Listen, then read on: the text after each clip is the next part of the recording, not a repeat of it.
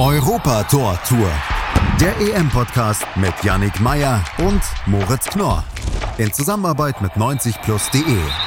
Auf meinsportpodcast.de. Das war also Tag Nummer drei der diesjährigen Fußball-Europameisterschaft. Herzlich willkommen zum Europa-Tor Tour, dem EM-Podcast von meinsportpodcast.de und 90 Plus. Ich bin Yannick Meyer und bespreche das, was heute auf den Plätzen in Europa passiert ist, mit Damien Osako. Damien, grüß dich. Hey. Ja, wir haben heute drei Spiele gesehen. Die Ergebnisse Schottland gegen Tschechien 0 zu 2, Polen gegen die Slowakei 1 zu 2 und Spanien gegen Schweden 0 zu 0. Wie fandest du den EM-Tag? Ja, das war für mich jetzt so, glaube ich, der erste so richtig reguläre EM-Tag. Die war jetzt ähm, kein richtiger Kracher dabei, einfach spielerisch. Das war so ein, so ein laues Sommerturnier-Erlebnis heute. Das stimmt, das werden wir natürlich gleich auch im Einzelnen besprechen. Ich würde sagen, wir fangen gleich einfach mal an mit dem ersten Spiel. Und zwar Schottland hat seit langer Zeit endlich mal wieder ein Europameisterschaftsspiel gespielt. Dieses aber mit 2 zu 0 gegen die Tschechen verloren. Woran lag's? Das lag einerseits daran, ähm, dass Tschechien mit Watzlik einen überragenden Keeper heute hatte. Ähm, der hat alles gehalten, was da ging. Ähm, der hat einen überragenden Tag erwischt. Und da hatte halt Schottland nicht die äh, ausreichende Torgefahr, um das dann wirklich auch die guten Chancen auszunutzen und nochmal ein paar Tore zu erzielen. Andererseits natürlich halt Patrick Schick ähm, zweimal absolut überragend. Bin gespannt, ob ähm, wir im Verlauf des Turniers noch ein besseres Tor als sein 2 zu 0 heute sehen werden. Ja, den hat er natürlich richtig schön reingemacht. Vor allem, was ich ja finde, das ist ja von der Mittellinie hat er den gemacht, hat gesehen, dass Marshall ziemlich weit draußen steht, der Torhüter von Schottland, und den dreht er auch noch richtig schön rein. Ne? Also wirklich schöner geht's kommen. Ja, ich habe heute noch auf Twitter ein paar Videos gesehen von der Hintertorkamera, aber quasi aus Stadiondachhöhe. Und da hat man erstmal gesehen, wie ähm, diese Kurve von diesem Ball war. Das äh, war schlichtweg überragend. Ähm, ja, das, das kriege ich bei FIFA nicht mal so hin. genau. Also auf jeden Fall Patrick Schick, Spieler des Spiels, das kann man, denke ich mal, sagen, mit Thomas Watschlik, der natürlich auch ein sehr gutes Spiel gemacht hat, aber für die Schotten natürlich bitter, weil man hat ja England und Kroatien noch in der Gruppe. Was würdest du sagen? War das das vielleicht schon wieder für die Schotten bei diesem Turnier? Hm, ich glaube, vor allem gegen England könnte nochmal diese emotionale Komponente dabei äh, reinspielen, dass dann vielleicht dann doch eine Überraschung gelingen könnte. Es ist unwahrscheinlich, aber man hat auch schon bei der EM 2016 zwischen äh, Wales und England gesehen, dass ähm, solche Inselduelle ähm, durchaus eine gewisse ja, ähm, emotionale Geschichte werden können, wo dann auch mal England stolpern kann. Der Druck liegt komplett bei den Engländern. Aber natürlich sind sie der äh, haushohe Favorit. Ähm, wir haben ja auch über Russland gesprochen zum Beispiel und da war ja dann so die Sache, dass sie nicht wie ein richtiges Team gewirkt haben. Das finde ich halt bei Schottland genau das Gegenteil. Deshalb will ich die auch noch nicht komplett abschreiben. Ähm, die wirken wie eine geschlossene Einheit. Mal gucken, ob sie dann das Wunder noch packen sollen. Aber spielerisch sind sie natürlich sehr bescheiden, ne? Auf jeden Fall. Ähm, das war auch nicht anders zu erwarten. Ähm, aber mal gucken. Ähm, bei Turnieren haben wir schon die verrücktesten Dinge erlebt. Aber ich glaube auch, dass es wahrscheinlicher ist, dass es das für Schottland war. Die Tschechen haben ja keine gute Vorbereitung auf das Turnier gespielt, haben ja auch in den letzten Jahren generell wenig überzeugt als Nationalmannschaft. Aber mit so einem Start ins Turnier, ich meine, es war ja nur Schottland in Anführungsstrichen nur, aber das ist schon ein guter Start. Oder wie, was würdest du sagen? Darauf kann man aufbauen. Natürlich, spielerisch war das jetzt auch nicht überragend, aber es war kompakt, geschlossen, ähm, mit den entscheidenden Nadelstichen nach vorne und man wird gegen Teams wie Kroatien und England auch einfach mehr Räume noch bekommen. Das könnte durchaus noch eine erfolgreiche Gruppenphase sein, auch dank des neuen Turniermodus. Ist das Weiterkommen dann ja auch schon mal ähm, eigentlich schon zum Greifen nahe? Ähm, mal gucken, wie sie sich weiter im Turnierverlauf entwickeln können. Mhm. Also die Tschechien auf jeden Fall mit sehr guten Chancen weiterzukommen. Ich denke mal, ein Punkt dürfte reichen gegen Kroatien oder gegen England. Wird natürlich trotzdem schwierig. Schwierig wird es auch für die Polen, die heute 2 zu 1 gegen die Slowakei verloren haben. Ja, also Polen-Slowakei war, glaube ich, so ein Spiel, da hatte ich die wenigste Vorfreude drauf. Vielleicht auch deshalb ähm, war ich dann teilweise auch ganz gut unterhalten. Die Slowakei ähm, in der ersten Halbzeit ähm, super als Team, als Kollektiv bewegt. Ähm, Polen war ich sehr enttäuscht von. Man, man hatte das Gefühl, das ist so eine typische One-Man-Show. Ähm, Lewandowski hat super viel versucht, aber wurde da teilweise so derart in der äh, Luft hängen gelassen von seinen Mitspielern, dass da einfach nicht wirklich was passiert ist. Ähm, ja, die zweite Hälfte dann plötzlich Polen voll da, ähm, Ausgleich sofort gefallen. Ähm, ja, und dann die gelb-rote Karte gegen Krychowiak. Ähm, für mich eine richtige Entscheidung. Bitter für Polen, die da auf dem besten Weg waren, das Spiel zu drehen. Und dann verlieren sie das Ding noch. Das ist natürlich jetzt extrem bitter ja, die Polen ja vor allem sehr spielerisch, auch bescheiden, haben sehr, sehr wenig geschafft, wenn ich mal aus 20, 30 Metern ab und an mal einen Schuss abgelassen, aber auch die waren dann überhaupt nicht gefährlich. Woran liegt denn das, dass die Polen da so gar kein Mittel gefunden haben, gegen diese, gegen diese Slowaken zu bestehen? Ich glaube, dass da auch einfach viel zu viel Verantwortung auf Lewandowski lastete. Der war heute, der konnte sich nicht auf seine Kernaufgaben ähm, äh, einfach rausruhen. Der war halt überall zu finden und wenn er aus dem Zentrum weggeht, und dann wieder äh, Flanken geschlagen werden, dann ist das halt gefundenes Fressen. Ähm, vor allem Dingen halt, auch wenn die Slowakei so einen überragenden Innenverteidiger wie äh, Milan äh, Skrinja hat, der einen absolut perfekten Auftritt hingelegt hat, Lewandowski mehr oder weniger kalt gestellt hat und dann auch noch Siegtor nach Ecke ähm, erzielt hat. Ähm, für ihn war es äh, heute ein sehr angenehmes Spiel ich denke mal, was die Slowaken angeht, kann man das von einigen Spielern sagen, denn ich habe zumindest es auch so gesehen, dass auch Marek Hamzik, der ja auch verletzungsgeplagt ist, auch ein sehr gutes Spiel gemacht hat.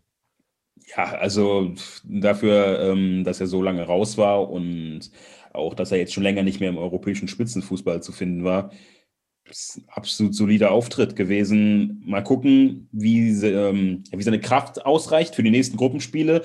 Ohne ihn ist die Slowakei natürlich ähm, stark geschwächt. Ähm, seine Erfahrung, seine Technik, all das hilft dieser Mannschaft, auch mal kritische Situationen zu überstehen, auch mal ein bisschen Ballbesitz reinzubekommen. Ähm, aber das war ein sehr, sehr guter Beginn heute von ihm. Mhm. Würdest du sagen, dass die Slowakei dich überrascht hat, spielerisch? Ähm, ja, doch, in der ersten Halbzeit vor allem fand ich das dann schon sehr erfrischend, wie sie immer wieder Nadelstiche setzen konnten und auch wie schnell sie den Rhythmus wieder gefunden haben nach der gelb-roten Karte. Für mich war das gar nicht mal so offensichtlich, dass das Spiel jetzt dann derart kippen könnte. Aber ähm, es hat sich die Chance ergeben und die Slowaken haben das dann sofort ausgenutzt. Ähm, dafür haben sie halt dann doch arg gewackelt zu Beginn äh, der zweiten Halbzeit, aber haben sie dann sofort gefangen, ähm, als äh, ja, Polen halt diese Chance dann mal angeboten hat. Ähm, davon war ich auf jeden Fall beeindruckt. Und auch, wie sie dann das Spiel zu Ende gebracht haben, ähm, eigentlich äh, recht souverän das Ganze verteidigt. Polen kam nicht mehr wirklich gefährlich ran. Hm, ich denke mal, auch wenn die gelb-rote Karte nicht kommt, natürlich, das ist immer so eine Binsenweisheit im Fußball, wenn, wenn, wenn. Aber dann geht das Spiel, glaube ich, auch anders aus, weil die Polen waren ja wirklich gerade in dieser Druckphase, dann kommt die Karte und dann ging ja bei Polen absolut gar nichts mehr. Aber generell war ja bei Polen, das hast du ja auch eben schon erwähnt, natürlich das Problem, dass man Lewandowski überhaupt nicht in die Show bekommen hat. Aber lass uns jetzt nochmal schauen, was dieses Ergebnis für die beiden Teams im Hinblick auf den weiteren Turnierverlauf bedeutet. Spanien und Schweden sind noch in der Gruppe. Die Polen müssen jetzt nach Sevilla reisen. Was traust du den Polen in diesem Turnier noch zu? Auch nach der schwachen Leistung heute? Das nächste Spiel wird auf jeden Fall sehr, sehr schwierig. Ähm, was man auch nicht vergessen darf, ist, dass Krischowiak für die Balance im Spiel Polens ähm, schon ziemlich wichtig ist und der wird jetzt fehlen. Also das ist eine große Schwächung. Ich befürchte, dass es das schon jetzt gewesen sein könnte. Ähm, denn auch, da kommen wir ja später noch zu, auch wenn Spanien vielleicht jetzt nicht den absoluten Top-Auftritt hingelegt hat, sie haben alle Mittel, um ähm, nicht nur Polen, sondern eigentlich jedem Gegner in diesem Turnier gefährlich zu werden.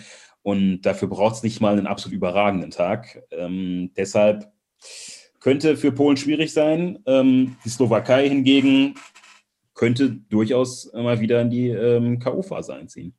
Genau, da würde ja wahrscheinlich ein Punkt reichen gegen Spanien oder gegen Schweden. Und das ist ja wohl machbar, oder?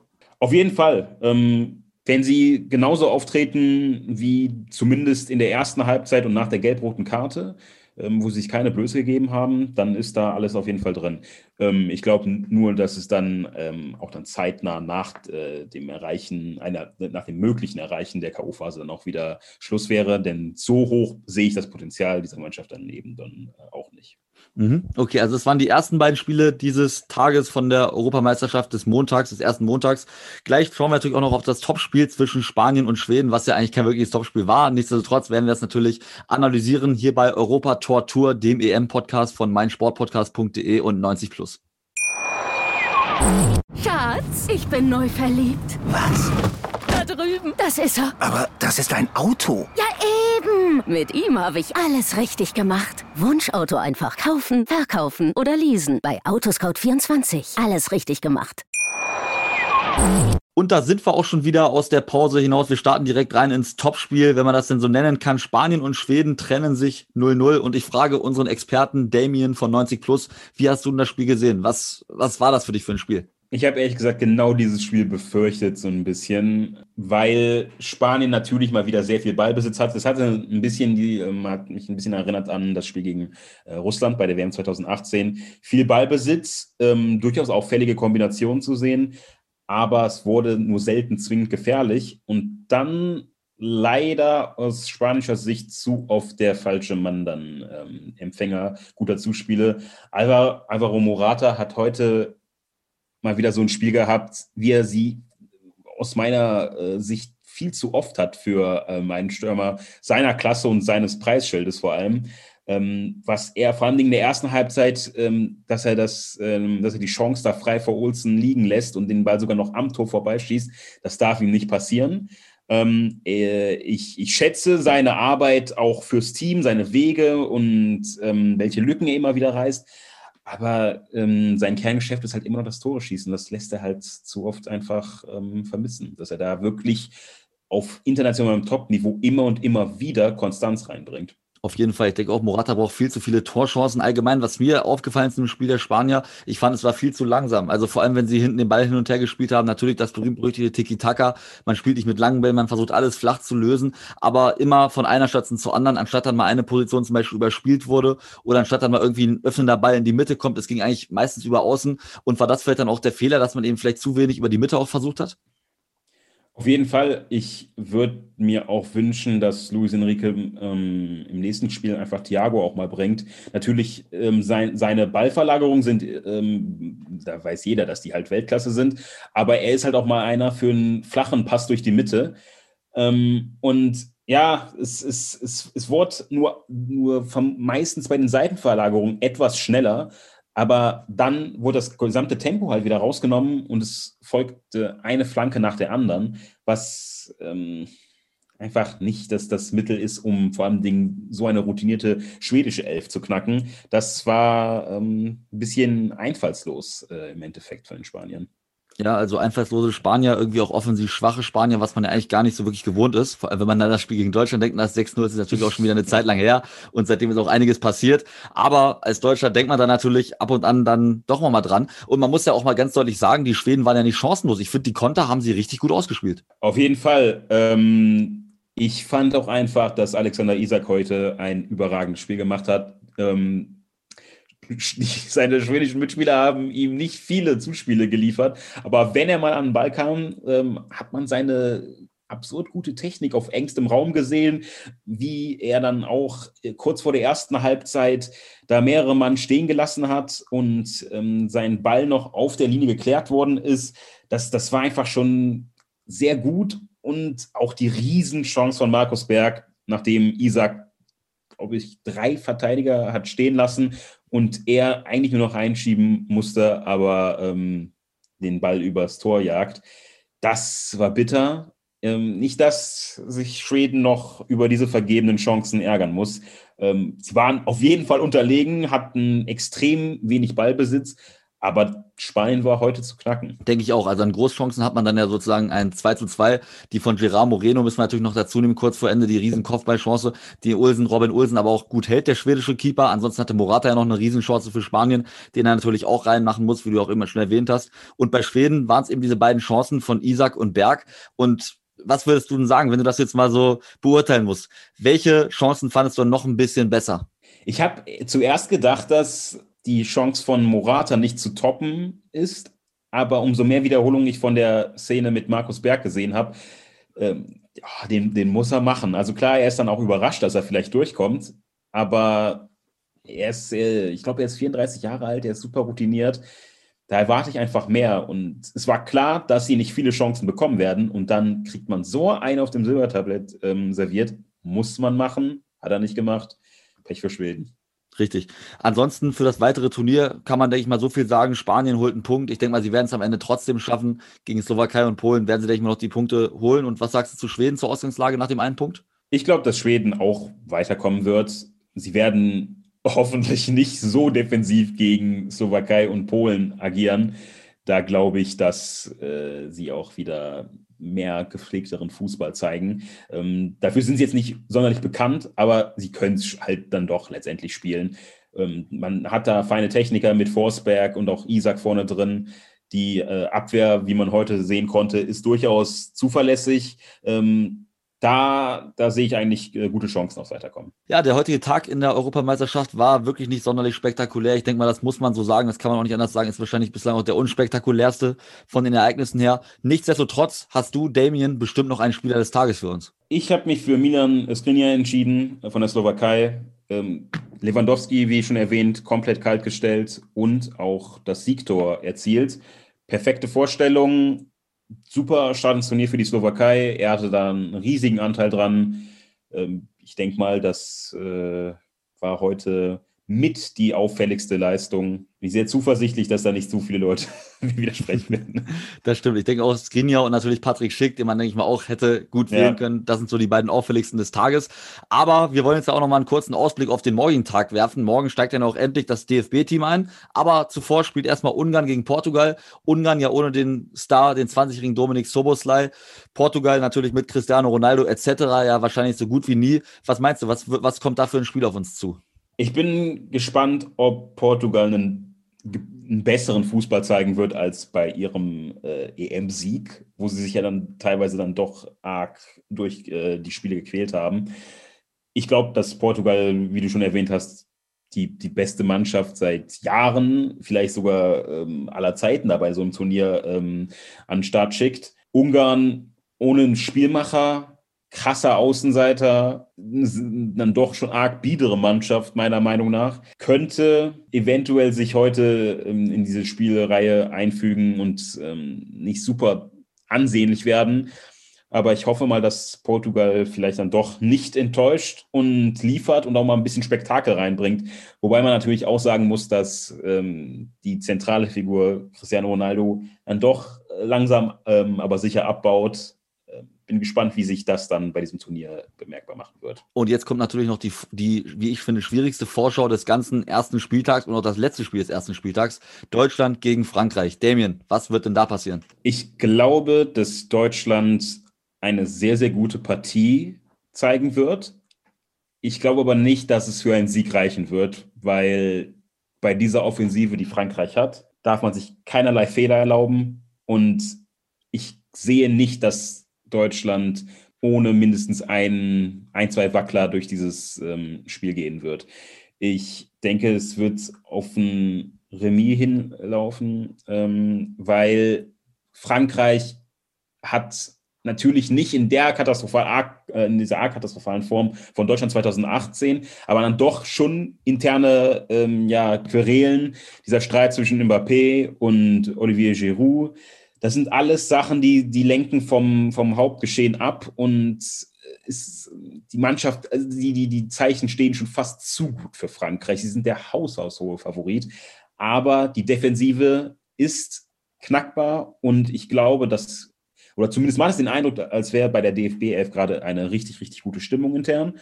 Und auch, dass Müller und Hummels ähm, dann nochmal ein paar Kräfte freigeschaltet haben mit ihrer Rückkehr ich glaube, das wird morgen zumindest einen Punkt geben. Das also die Expertise von Damien. Ja, vielen Dank, Damien, dass du heute Abend da warst. Gerne, gerne. Wir freuen uns natürlich alle auf das Spiel dann am heutigen Abend Deutschland gegen Frankreich. Und was dort passiert, wird natürlich am morgigen Mittwoch hier wieder zu hören sein auf meinsportpodcast.de bei Europa Tor Tour, dem EM-Podcast von 90 Plus und meinsportpodcast.de. Bis dahin, bleibt gesund, euch einen schönen Tag mit der Europameisterschaft und ciao. Schatz, ich bin neu verliebt. Was? Da drüben. Das ist er. Aber das ist ein Auto. Ja, eben. Mit ihm habe ich alles richtig gemacht. Wunschauto einfach kaufen, verkaufen oder leasen. Bei Autoscout24. Alles richtig gemacht. Europa Tor Tour. Der EM-Podcast mit Yannick Meyer und Moritz Knorr. In Zusammenarbeit mit 90plus.de. Auf meinsportpodcast.de.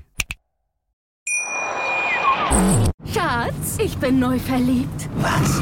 Da drüben. Das ist er. Aber das ist ein Auto. Ja, eben. Mit ihm habe ich alles richtig gemacht. Wunschauto einfach kaufen, verkaufen oder leasen. Bei Autoscout24. Alles richtig gemacht.